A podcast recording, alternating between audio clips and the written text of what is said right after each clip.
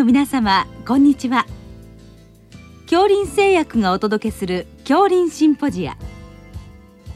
毎週この時間は医学のコントラバシーとして一つの疾患に対し専門の先生方からいろいろな視点でご意見をお伺いしております。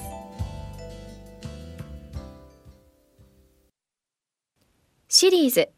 消化管疾患治療の最新情報の11回目。胃腫瘍に対する外科治療と題して日本大学消化器外科教授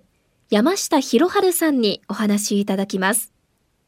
聞き手は東京大学医学部附属病院消化器内科教授藤代光弘さんです。えー、本日は医師王に対する外科治療ということで、えー、日本大学病院消化器外科教授であられます山下博春先生をお迎えしております。えー、山下先生今日は医師用のお話をしていただくことになるんですが、まあ、医師用の中でも胃がんについて、えー、外科治療の今までの変遷等をお話しいただけますでしょうか？はいありがとうございます。あの胃がんまあ日本でですね本当に以前はもう一番多いがん種で、はい、もうあのがんといえば胃がんというような感じだったんですねあの白い巨頭っていうあのドラマありましたよね、はい、1970年代後半だったと思うんですけど、うん、あの主人公の先生が、はい、あの亡くなったのが眼種胃がんで、はい、実はその2003年にリメイクされた時はですね、あのその時の1位だった肺がんに変わったとかいう感じなんですね。なので本当に古い時代はもうがんといえば胃がんっていう感じだったんです、ですのでどうしても外科医が治療するがんの患者さんといえばもう胃がんがやっぱり一番多いっていう状況がもう見て取れる。疫学の変化見たらもう本当にそうなんですですよね。なので胃がんの治療に関心を持った外科医が多くてでなんとかその手術で、まあ、特に化学療法が果たしてない昔なんで、うん、なんとか外科手術で取って治そうっていうような、うん、そういう強い意気込みを持った先生が多かったんじゃないかなっていう推測ですね。そうするとあれですかね。あの胃がんの治療が非常に上手にできる、まあ、外科医が、まあ、名医であったと、はい、そういう時代が長らく続いていたっていうことですか？そうだと思います。えー、ですのでもう胃がんに対してもうなんとか外科的に取り除こう。だからすごい進行がんに対しても本当拡大手術で大きく取って治そうっていうことがあったと思うんでそれを日本の場合はより安全に大きな拡大手術だっても無事に返す。安全に手術を無事に終えて返すというところがすごく発展していった国だろうと。で実際にその海外と比べても日本の胃がん治療の成績がいいというのはまあ分かっているところですので本当に先人たちの努力まあそれに支えられて今の胃がん治療があるんじゃないかなと、はい、思うところです。今、はい、あの日本の胃がん治療のお話をいただきました。海外ではあまりこう胃がんの治療っていうのは、あの発展してなかったんですか？いやそういうわけではないんですね。あの、まあ、胃がんの数そのものが日本と比べて少ないってことあるんですが、はい、まあ、日本式の拡大手術をしてしまうとあの欧米の方の臨床試験見てもかなり死亡率が高くて合併症率も高くてやっぱ日本式の手術は安全にしにくいっていうようなところでやっぱり縮小した手術の方が主体になっていてただまあ臨床試験の結果をもとに徐々に欧米側も日本式の手術に、まあ、どんどん向いてるようなところありますけども欧米ではどっちかというと縮小手術、うん、日本では拡大手術がすごく進んでいたというふうなところがあります、うん、一昔前の話ですけど、はい、拡大手術をしてしまいますと臓器が大きく取られてしまうのでその後の患者さんがまあ術後いろいろな合併症で苦しむっていうこともありそうなんですけれどもそうですね。そのあたりはい。かがなものでしょうか、はい、そうですね、あのどうしても化学療法発達する前なんで手術で取るしかないっていうこと要するに大きく取れば取るほどいいんじゃないかなっていう発想もあったと思うんですけども、ただ本当にそのやる価値があるのかっていうのがあって、うん、で臨床試験が1995年をまあ境にですね、まあ、始まっていって今までよしと思った拡大手術が実は生存期間延長に寄与してないってことが分かってですね、徐々にその成長する範囲が縮小していったっていうこれ複数の臨床試験が進んでいたんですがもう現在終わってるんですが、どの臨床試験でも拡大手術の方のメリットっていうのがなかったっていうことで徐々に外科的手術特にこう予防的にまあ広く取れば取るほどいいってそういうわけじゃなくてやっぱりそのある程度ここまで取れば十分じゃないかってそういう条件が見えてきたっていうのがこの臨床試験の結果のまあ今の現在日本の診療かなと思います。なので以前のような拡大手術というよりかは徐々にこう成長範囲は小さくなってきたというところがあります。あの切除する範囲が小さくなってくると回復ではなくて腹腔鏡の手術にだんだん置き換わってきているというふうなことも聞いておりますけれども、はい、そのようなことの現状を教えていただけますあありがとうございます。あの、はい、腹腔鏡手術というのはそのまあお腹の中にですねカメラを入れてで二酸化炭素ガスでこうお腹の中膨らませるんですね。そうするとお腹の中空間ができてカメラで覗くことができます。でそのカメラに映し出されたモニターを見ながらその右手左手が使えるようなその道具入れれるポートと言いますけどもあの1センチ程度の穴を開けてポートを入れてそこに監視を入れてですねモニターに映るその監視の動きで手術を進めるっていう形になります。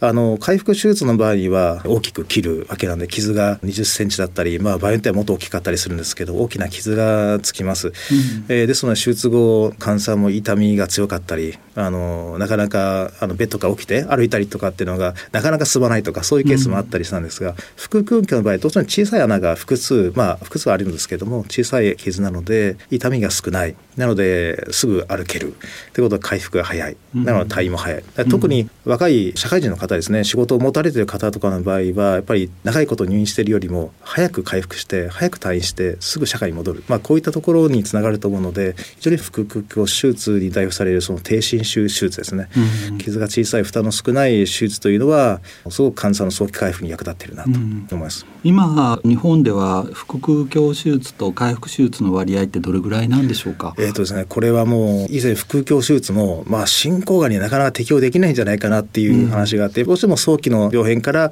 あの回復に劣らないっていう臨床試験の確認をしていってですね、まあ、あの回復に劣らないっていうことが早期がんでは示されて、えー、つい今年の3月に論文報告されましたけれども日本で行われた臨床試験で進行がんに対しても、まあ、回復手術と腹腔鏡手術を比べても腹腔手術は劣らないと。ということなので、まあ、同じその成績が得られるのであればよりその低侵襲の腹腔鏡手術を適用していこうというようなことで、まあ、実際胃がん治療ガイドラインの速報版にもまあ出てると思いますけれども、まあ、腹腔鏡手術の適用というのが死後がんに広がっていたというところですね、まあ、かなり多くの症例がもう腹腔鏡手術の対象になっているというのが日本の現状だと思います。うん、あそうですか、はい、最近はロボット支援科の手術なんかも行われるようになってるっていうふうに聞いてるんですけど、はい、そのあたりはどうあもうもうおっしゃる通りですね、まあ、あのロボットなかなか高額なもので導入できてない病院ももちろんあるんですが、うん、まあ、腹腔鏡と同じく、まあ、傷は小さな傷を複数置くことで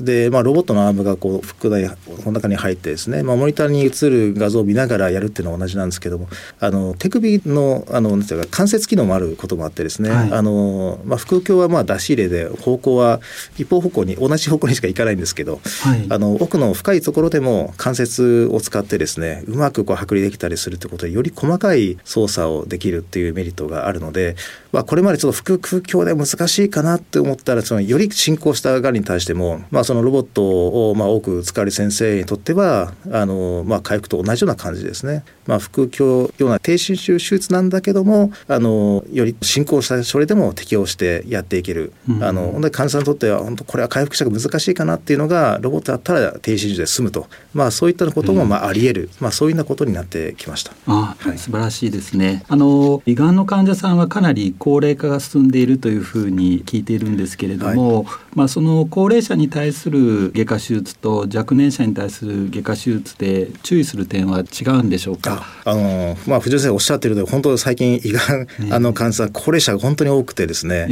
これあの今の高齢者っていうのがそのピロリ菌感染率の高い世代なんですね、あの胃がんの原因として一番多いのはピロリ菌感染なんですけど、はい、若年世代は本当にピロリ菌感染率が低いんですね。なので最近の新規の胃がん患者といえば大体高齢者なんですね。このあの番組聞かれてる方高齢者の方で胃カメラ受けてないって方いたらぜひ受けていただきたいところなんですが、うん、あの高齢者の場合はどうしてもその年齢上がるにつれて筋肉がですね少なくなってくる。あの、まあ、これサルコペニアっていう、まあ、専門用語で言いますけども筋肉が少なくなってくるとどうしてもその、まあ、高齢者の場合イメージ通りなんですけど歩くのが遅い。でやっぱり階段上りもしんどい。で筋肉量少ないことでかなりその手術後もリハビリが進まないとかですねいろいろとあったりします。でどうしてもその胃がんの場合ですね特に依然適をすると食事の量が本当に減るんですよね。でこれも皆さん減ります。なので体重も皆さん必ず減ります。特に依然適の顕著なんですけどそうなってくるとあの高齢者の場合もともとその筋肉が少なくて栄養もそんなにいいってわけじゃないところにあの胃の手術をして食事が取れなくなってくると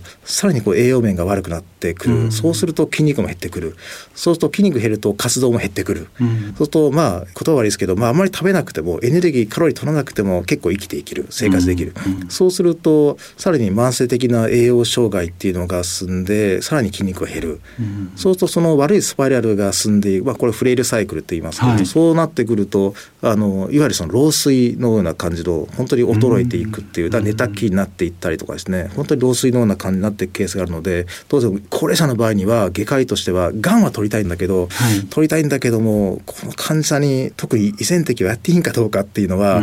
結構悩む先生多いんじゃないかなと思うんですががんは治したいんだけども高齢者の場合は特にそういう手術後の後遺症っていうところがですね、うん、成長に伴う後遺症に対してどうしようかっていうそういう視点が特に強くあります。で本当にそういう患者さんがですね最近特に多いなっていうのがあっていつもその心痛というか心配してどうしようかなって悩むことが、うん、はい結構あります。あの患者さんに手術後注意すべき点としましてはやっぱり体をなるべく早く動かして離床するす、ね、ということですか、ね、やっぱりその長いこと横なってると、動かさない筋肉がどんどん落ちていくっていうのがあるのでベッドに横なりっぱなしの時間ができるだけ短い方がいいっていうところがありますね、うん、なので手術翌日から必ず歩いていただく。でやっぱり先ほどその低侵襲手術の話申し上げましたけどもやっぱりその傷が小さいと、うん、あの翌日から歩ける。なのでそういう高齢者の場合でもあのより早期に離床を含めたリハビリがですね、はい、進むことでより筋肉の低下という幅をできるだけ小さくして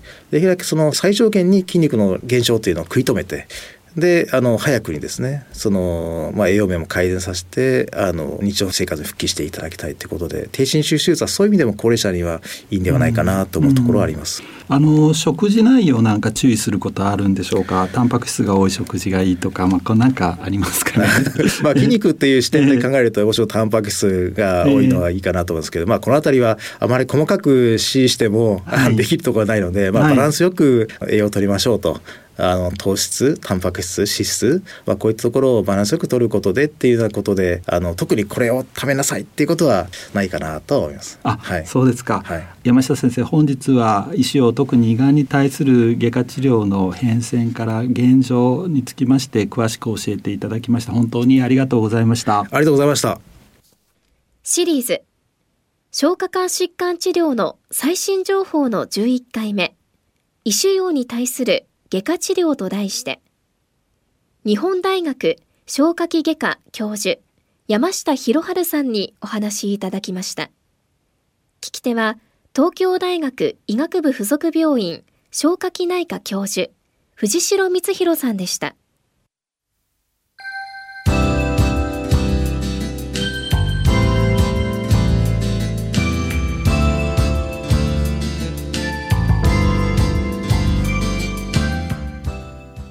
それでは恐林製薬がお送りしました恐林シンポジア。来週をどうぞお楽しみに。